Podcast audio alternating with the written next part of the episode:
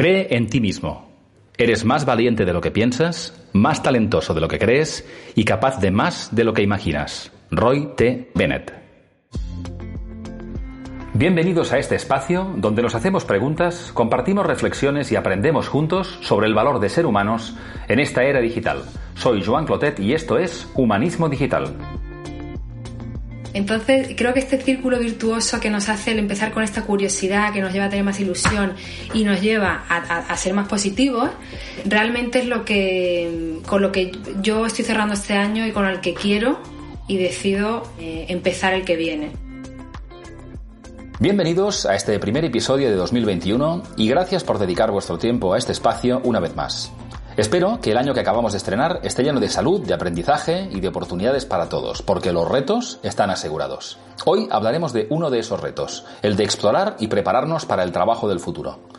Os invito a conocer con esta conversación a otra mujer interesante. Hoy hablaremos con Elena Ibáñez, fundadora de Singularity Experts, desde donde orientan a las personas hacia trabajos de futuro a partir de ayudarles a explorar lo que quieren, pueden y saben hacer y a conectarlo además con la demanda laboral que ya está llegando. Elena dejó hace unos años su carrera como consultora para emprender y apostar al 100% por su proyecto, con el que disfruta diario y cumple su propósito teniendo además impacto positivo en muchas personas. Os dejo con esta interesante conversación y nos escuchamos en 30 minutos.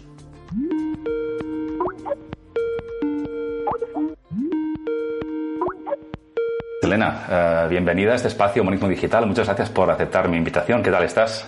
Muy bien, muy bien. Muchísimas gracias a vosotros por invitarnos. No, no, un placer, un placer. Con muchas ganas de hablar contigo, que lo hemos hecho ya unas cuantas veces, pero que me apetecía muchísimo también que más gente te conozca, aunque ya te conoce mucha gente. Y bueno, pues compartir un rato para, para poder plantearte algunas cuestiones de los muchos temas interesantes en los que estás, ¿no? Pero bueno, antes de entrar en ello, mm, pues me gusta siempre arrancar con la misma pregunta, ¿no? Y es que, y es esta, ¿no? ¿Quién eres, Elena? ¿A qué te dedicas? ¿Y qué te ha traído hasta este momento de tu vida? Muy bien.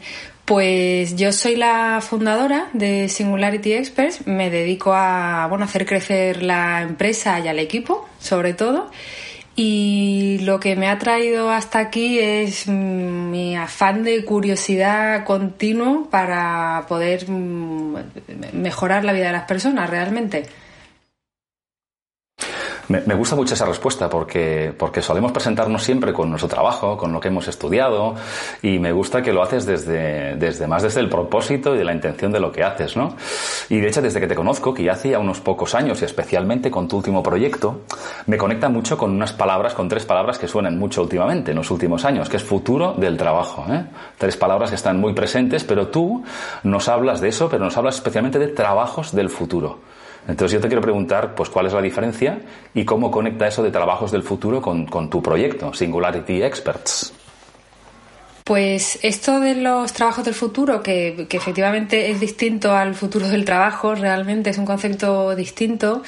Em, esto eh, realmente se trata de anticipar en la medida de lo posible todas estas actividades a las que nos deberíamos estar dedicando ya y empezar a formarnos ya para poder estar preparados, para poder darles la oportunidad a las personas de que con tiempo y con visión puedan empezar a formarse en, estas eh, tareas, en estas áreas de actividad, que no siempre tienen que ser posiciones tradicionales, por eso nos gusta llamarlo más eh, áreas de actividad, que mm, realmente vayan a ser demandados y, y, tengamos esta eh, tranquilidad de estar formados para cosas que se van a demandar y que se nos van a dar bien, ¿no?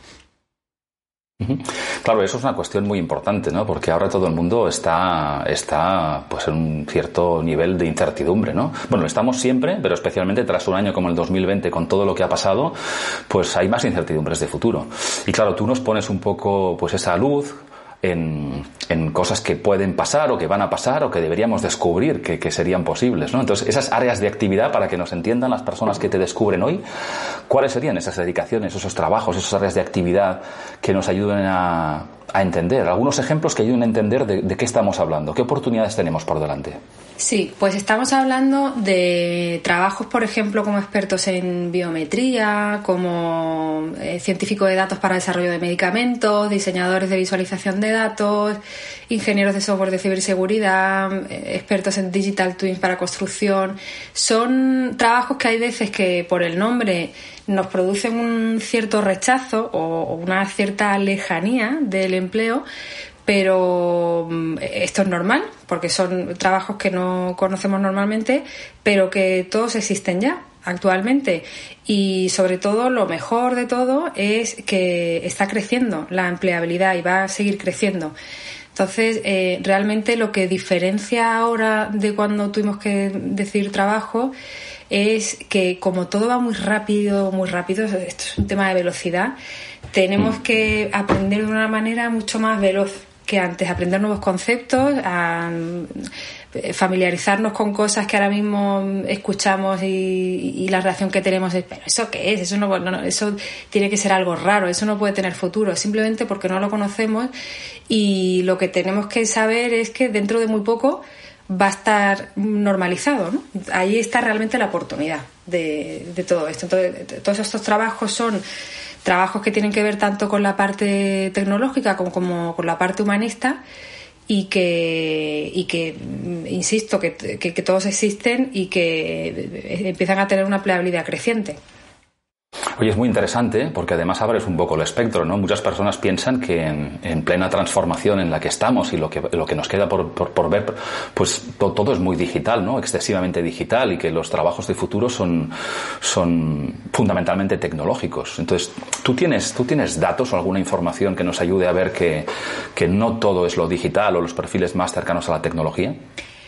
Pues eh, yo realmente aquí lo que le quitaría es, le, cambiaría el booleano del or y le pondría el del an. Es decir, em, tenemos muchas veces la reflexión de un trabajo humanista o un trabajo tecnológico y realmente eh, lo que está pasando con los trabajos del futuro es que esta línea es cada vez más difusa y los trabajos van a ser humanistas y tecnológicos o tecnológicos y humanistas. Es decir, esto lo que quiere decir es que eh, todas las personas que tengan una vocación humanista, y está perfecto que sea así, y, que se especialicen en esto, por supuesto, pero todos tienen que saber que de alguna manera u otra van a tener que hablar el lenguaje de la tecnología. Y mm, del mismo modo, los perfiles tecnólogos más ingenieriles y demás tienen que saber que de la misma manera van a tener que conocer mucho mejor al usuario eh, y tener una sensibilidad un poquito mayor hacia la dimensión ética de los trabajos bajo el punto de vista técnico. Entonces, para mí, realmente, eh, todos esos trabajos del futuro mm, no, no presentan esta dicotomía de una cosa o de la otra, sino que todos van a tener que entrar un poco en el terreno del de al lado o hablar el, idioma, ¿no? Me gusta más esta metáfora, hablar un poquito más el idioma del de al lado para entenderse, esto sin duda. Está muy bien, está muy bien y además estoy muy de acuerdo contigo porque quizá lo digital tiene más protagonismo por lo nuevo o por lo invasivo, pero en el fondo esa combinación de capacidades técnicas y humanas es lo que, lo que nos ayuda a marcar la diferencia, ¿no? Y, oye, Elena, tú también eres un ejemplo de eso. Es decir, yo te conocí hace unos años en, tu etapa como consultora. También hiciste algún proceso para, para escoger tu trabajo del futuro o tu dedicación del futuro, lanzar tu proyecto propio. Y eso es algo que muchas personas piensan hacer algún día, ¿no? Es decir, conocerse lo suficiente como para poner foco en el proyecto de su vida, pero la mayoría acaban no haciéndolo nunca. Entonces, me gustaría preguntarte qué es lo que te impulsó a ti eh, cómo supiste que era el momento de tomar esa decisión y, y como ya ha pasado un cierto tiempo, ¿cómo valoras el camino desde que, desde que tomas esa decisión, este camino? Pues eh, a mí me llegó el momento por una tormenta perfecta que, se estaba produciendo en mi vida, lo cual no quiere decir que a todo el mundo le tenga que llegar de la misma manera, ¿no? Yo creo que el tema de emprender es un tema de mindset. Es decir, todo el mundo que está gestionando con, bueno, con un mínimo éxito proyectos en empresas de otros o en corpores y demás, está perfectamente capacitado para emprender. Y yo creo que lo que realmente marca la diferencia es eh, la actitud o el mindset ¿no? de la persona. Em, creo que en función de la personalidad de cada uno, eh, esto le llega de una manera o de otra. En mi caso fue porque, pues porque en mi vida se había generado una tormenta perfecta, había em, entrado en una empresa que me dio, me ayudó muchísimo a confiar más en mí misma y a, desarrollar la creencia de que, de que mis intuiciones eran válidas y mi capacidad también. Mm. Y, bueno, y a nivel personal también, pues mm, eh, mi madre estaba enferma y empecé a, pensar en la vida de una manera distinta y al final llegué a una conclusión muy simple que es el, el so what, ¿no? Es decir, que si mm, abandono mi carrera tradicional de consultora y empiezo de cero con un producto en una empresa que crear yo, ¿y qué pasa? O sea, ¿qué, es lo peor que puede pasar, ¿no? Y perderle el miedo a, cambiar de pantalla y creer mucho en uno mismo. Realmente a mí fue lo que me, hizo, pues esto, tomar la decisión. Y hasta ahora el balance que hago, como me preguntabas también, es absolutamente inmejorable. Tan es así que, bueno, que, tengo la firme convicción de que jamás en la vida podría trabajar en la presa de otro, eh, porque realmente he encontrado todo lo que a mí me hace feliz en, el desempeño profesional, que es una mezcla de, crear, de, ayudar, de ir a una velocidad muy rapidita, desgrasando todo lo que es inútil y todo lo que no es eficiente, eh, quedándome con todo lo que es auténtico, eh, con días muy distintos, eh, retos maravillosos. Entonces, bueno, el balance hasta ahora es tan espectacular que claro que yo les recomendaría a todo el mundo que lo hiciera. Lo que pasa que de vuelta, como sé que esto es un tema de mindset, pues, pues no, todo el mundo la quiere tener, ¿no? Pero, pero bueno, que, a nivel de capacidades, sin duda. Qué bueno escucharte, Elena, porque además generas demanda, ¿eh? porque lo explicas con una convicción y, fíjate que dices, oye, um, la confianza, el miedo, es decir, um, y, darse cuenta, ¿no? Darse cuenta en cualquier momento de tu vida por procesos que pasan dentro o que pasan fuera, ¿no? Y eso me hace preguntarme que, pues que, muchas personas esa vocación, ese propósito, ese kigai, ese sentido profesional o personal que van quizá de la mano, pues no, no lo encuentran porque nunca lo exploran a fondo, ¿no? O porque no les pasan cosas, no sé, eso pasa en ciertos momentos de la vida y, quizá no son los momentos oportunos, ¿no? O sea, mi, mi punto es, ¿No crees que eso debería ser algo que debería trabajarse, explorarse desde que somos niños? Y, si ese proceso tuviera sentido, ahora me dices qué, opinas, ¿cuánto de racional y cuánto de emocional tiene un proceso como ese? Es decir, saber realmente a qué, a qué quiere dedicarse uno. Pues absolutamente sí. Lo único que a mí sí que me gusta desmontar un poco el concepto de la vocación y quizás llama la atención que lo diga yo, porque creo que las vocaciones se dan en muy pocas personas. Es decir, yo creo que la vocación bien entendida eh, es ese don, ¿no? lo que en inglés llaman el gift, eh, que, con la que una persona nace y creo que en esos casos, que de vuelta creo que son minoritarios, cuando eso sucede, no hace falta que tú hagas ninguna exploración porque es que te, sale solo. O sea, esto, por ejemplo, el don que tenía Mozart ¿no? con la música, son cosas que hagas lo que hagas, es que te va a salir por algún lado. Entonces no, hace falta un desarrollo exploratorio demasiado sofisticado en absoluto. ¿Qué pasa? Que para el resto de personas que no nacemos con esa vocación tan clara, ahí es cuando realmente es necesario esto que tú comentas, de hacer estos procesos de conocimiento para entender lo que a uno se le va a dar bien y lo que a uno le puede interesar, que ya es mucho. Esto no es la vocación. O sea, lo que a uno le interesa y lo que a uno se, le da bien, esto no es la vocación. La vocación es algo mucho más fuerte, ¿no? más trascendental. Em, entender, además los intereses eh, cambian mucho a lo largo de la vida. algo vocacional realmente es algo que se mantiene, que es bastante permanente. Eh, cuando no tenemos esta vocación, pues mm, los intereses van cambiando, entonces lo que quiere decir es que tenemos que ir ajustando nuestra actividad a esos intereses que vamos teniendo. ¿Para qué? Pues para que responda al Ikigai, ¿no? Que tú estabas comentando al principio y esté alineado con nuestro propósito y, demás. Entonces, eh, a las personas que pasa que se nos pueden dar bien muchas cosas, nos pueden interesar muchas cosas y eso hay veces que está mal visto. Muchas veces eh, interpretamos como que alguien está desorientado cuando nos gustan muchas cosas, nos inquietan muchas cosas y nos gusta aprender y hacer muchas cosas distintas. Y, eso se entiende como que la persona no pone foco, que está desorientado y, al contrario.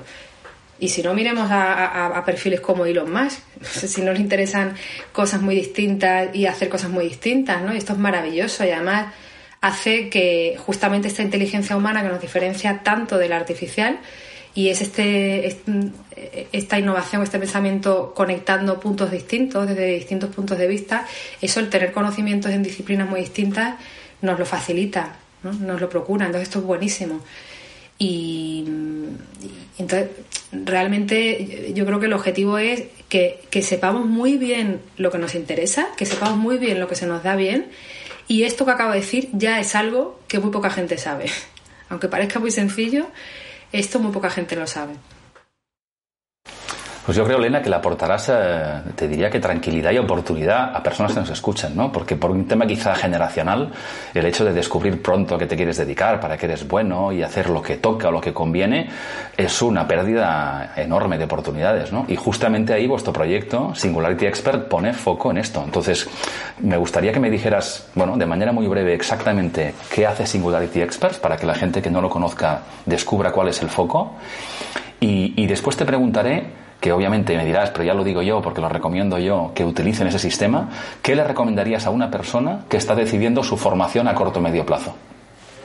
O sea, ¿qué es Singularity Experts y qué le recomendarías a una persona que ahora mismo escuchándote le, inquieta decir, sé que tengo que formarme, pero no sé muy bien en qué, en, qué me enfoco?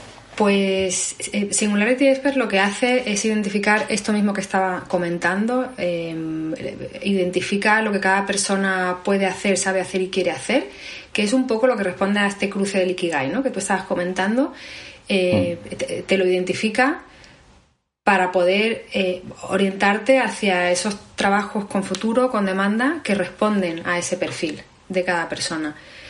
Em, a la segunda pregunta de, de, qué es lo que le recomendaría yo a cada persona, principalmente dos cosas. Una, que se conozca muy bien y esto que parece así como una máxima así más de, de, autoayuda y demás, del conócete a ti mismo.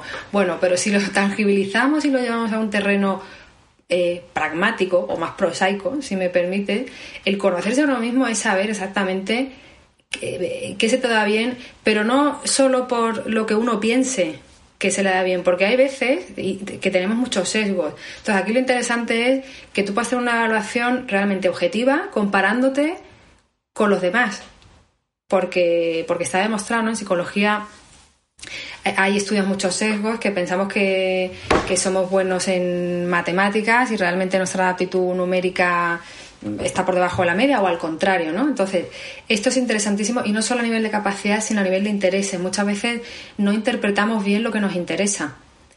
Eh, muchas veces eh, eh, pensamos que porque nos guste pintar o porque nos guste algo artístico nos tenemos que dedicar a algo solo puramente artístico, cuando no, cuando hay muchísimas otras tareas creativas que podrían eh, satisfacer muchísimo este perfil y que no tienen que ver solo con algo puramente artístico, ¿no? O tradicionalmente artístico. Entonces, por un lado, lo que te digo, conocerse muy, muy bien a uno mismo, tanto a nivel de capacidades como de intereses y de personalidad y demás. Y en segundo lugar, conocer muy bien cuáles son las oportunidades que hay ahí fuera. Y entonces aquí eh, sí que es cierto que Singularity Expert eh, puede ayudar bastante en el sentido de que normalmente un ciudadano normal que no se dedique al mundo del futuro, de la visión del futuro y demás, no conoce estas profesiones que empiezan a tener mucha demanda, ¿no? Entonces, eh, el, tener información sobre estos trabajos que están creciendo es fundamental, porque si no, ¿cómo nos vamos a formar para ellos?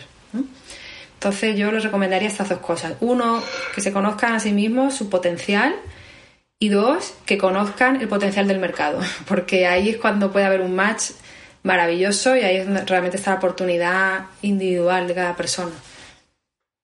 Pues son excelentes consejos y además me gusta que tienes una visión muy pragmática, porque a veces el equilibrio entre lo inspiracional y lo pragmático la gente se pierde, ¿no? O no, o no sabe qué puede hacer o cómo avanzar en su propio camino, ¿no? Mira, escuchándote también estaba pensando, tú eres una mujer emprendedora, eh, que está brillando y destacando en su campo, además, muy vinculado a la tecnología desde hace tiempo. y me gustaría preguntarte cómo la tecnología, que solemos verla como algo más invasivo, nos puede ayudar también, en este caso, a reducir la brecha de género. Es decir, hacen falta más mujeres como tú, que hagan lo que tú has hecho, confiar en sí mismas, lanzarse, emprender y aportar cosas con impacto en la sociedad. Y eso todavía no está pasando lo suficiente. ¿Tú crees que la tecnología, en particular la inteligencia artificial, me gustaría preguntarte, puede ayudarnos a reducir ese tipo de esos problemas, esa, esa, esa capacidad que tienen las, las mujeres o, voluntad de, entrar en estos campos? Pues fíjate que mm, yo creo que, que, esto que hace tanta falta, esto que estás comentando, realmente fíjate que no, no creo que pase por la tecnología. Yo creo que esto pasa por eh, darle, regalarles a las niñas muchos más referentes de mujeres que tú pones el ejemplo mío que te agradezco, pero realmente creo que, lo importante están todas las mujeres en STEM realmente, no solo en emprendimiento, sino en STEM, que están investigando, que están descubriendo, que están haciendo avanzar la ciencia, la tecnología para mejorar la vida de las personas, ¿no? Y darle visibilidad a estos referentes es fundamental. Y por eso te digo que no creo que tenga tanto que ver con la tecnología, sino que tiene que ver con un tema de visibilidad, de normalizar que las mujeres se están eh, dedicando a, este tipo de, tareas desde hace mucho tiempo y que, y que necesitamos a más niñas. Muchas veces eh, yo escucho esta frase, bueno, si no se dedican será porque no quieren. Y yo, permitidme que yo lo ponga en duda, porque lo del querer o no querer depende de lo que uno sepa que son sus sus posibilidades, ¿no? Y si uno no ve que hay una posibilidad, pues, pues muy probablemente no la elija, porque no la está viendo. Entonces es absolutamente eh, ilógico mm, pensar que, que, hay un porcentaje tan alto de niñas que no estén escogiendo estas carreras porque no les interesa. O sea, es que desafía mi sentido común, ¿no? Entonces, eh, creo que realmente aquí la obligación que tenemos todos, tanto hombres como mujeres, es darle mucha más visibilidad desde que las niñas son chiquititas a, cómo todo el género femenino está eh, empujando y desarrollando en, todos estos temas. ¿no? Y, me parece que pasa más por aquí, por un tema de educación, no es tanto un tema de, tecnología. Muy buen punto. Y, mira, ya, que me hablas de educación, me gustaría preguntarte también por, por ello. ¿no? El, mundo educativo en general, no solamente la, la, escuela, sino a todos los niveles, tiene pues grandes retos ¿no? para preparar a las personas para, para, un futuro cambiante, a gran velocidad, como decías tú antes. ¿no? Entonces, en ese, en ese sector, en ese ámbito, ¿cuáles son para ti esos retos que tiene el mundo educativo? Y también si tienes alguna experiencia de alguna entidad, organización, escuela que creas que, que tenga una buena práctica que valga la pena compartir. Sí, pues bajo nuestro punto de vista pensamos que la educación tiene principalmente dos retos. Uno que tiene más que ver con los contenidos que se enseñan y otro que tiene que ver más con el formato con el que se enseña, ¿no? En el primer caso, que son los contenidos, que desde luego para mí es el más relevante, eh, tiene que ver con esto que comentábamos al principio de las líneas difusas entre los trabajos humanistas y técnicos. Creo que de verdad es muy necesario que a los perfiles humanistas se les, se les haga perder un poquito el miedo a aprender el lenguaje de la tecnología y, y, que en, la, en esa misma formación también a, los, a todas las carreras más técnicas se les dé esta dimensión moral y ética de muchísimos trabajos porque mm, realmente ahora mismo solo vemos la puntita del iceberg de lo que está permitiendo la tecnología y si pudiéramos profundizar un poquito más abajo se nos pondrían los pelos de punta y realmente si supiéramos esto de verdad que le daríamos muchísima más importancia a estos contenidos éticos que deberían ser totalmente cross y transversales ¿no? a, mm. todas las formaciones.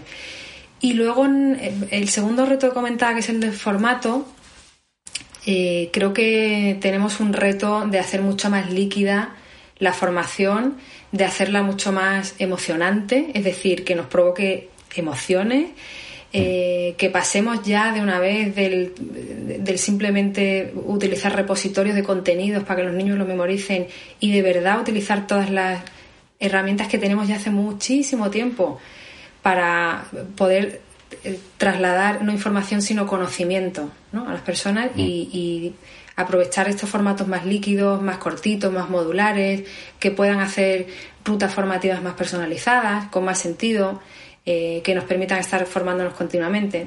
creo que esto es un reto que podríamos, podríamos estar haciendo ya, porque tenemos tecnología conocimiento de sobra para hacerlo, y, creo que ya vamos muy retrasados, ¿no? y, yo, la, última pregunta que me estabas haciendo es que si conozco alguna alguna iniciativa, ¿no? Pues tenemos ejemplos en España y a mí me gusta mucho el ejemplo de, de edX.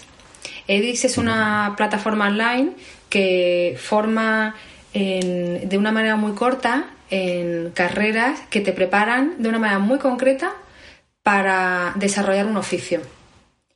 Es decir, es como una especie de plug and play, ¿no? Que cuando un, estudiante empieza el proceso, eh, está pues, entre seis meses, nueve meses o así, formándose en algo y ya sale preparado para empezar a trabajar, formado muy específicamente en, oficios de futuro. ¿no? a mí esto me parece una iniciativa súper interesante. ¿Por qué? Porque, porque, porque es disruptora, porque, porque es un game changer.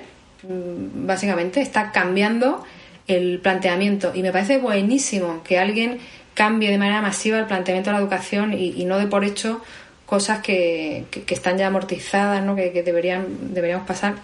Y me parece una iniciativa buenísima que es súper necesaria y creo que la educación va por ahí. Pues me parecen reflexiones muy, muy estimulantes y, cosas que, nuestra audiencia seguramente querrá, querrá explorar. Mira, Elena, estaría mucho más tiempo hablando contigo porque me encantan los, los, los, temas que tratas y, y, bueno, visiones compartidas que tenemos, incluso algún reto, pero me gustaría cerrar esta conversación. Claro, estamos grabando esta conversación en el último día del año 2020, un, año, un año muy singular para, para todos, ¿no?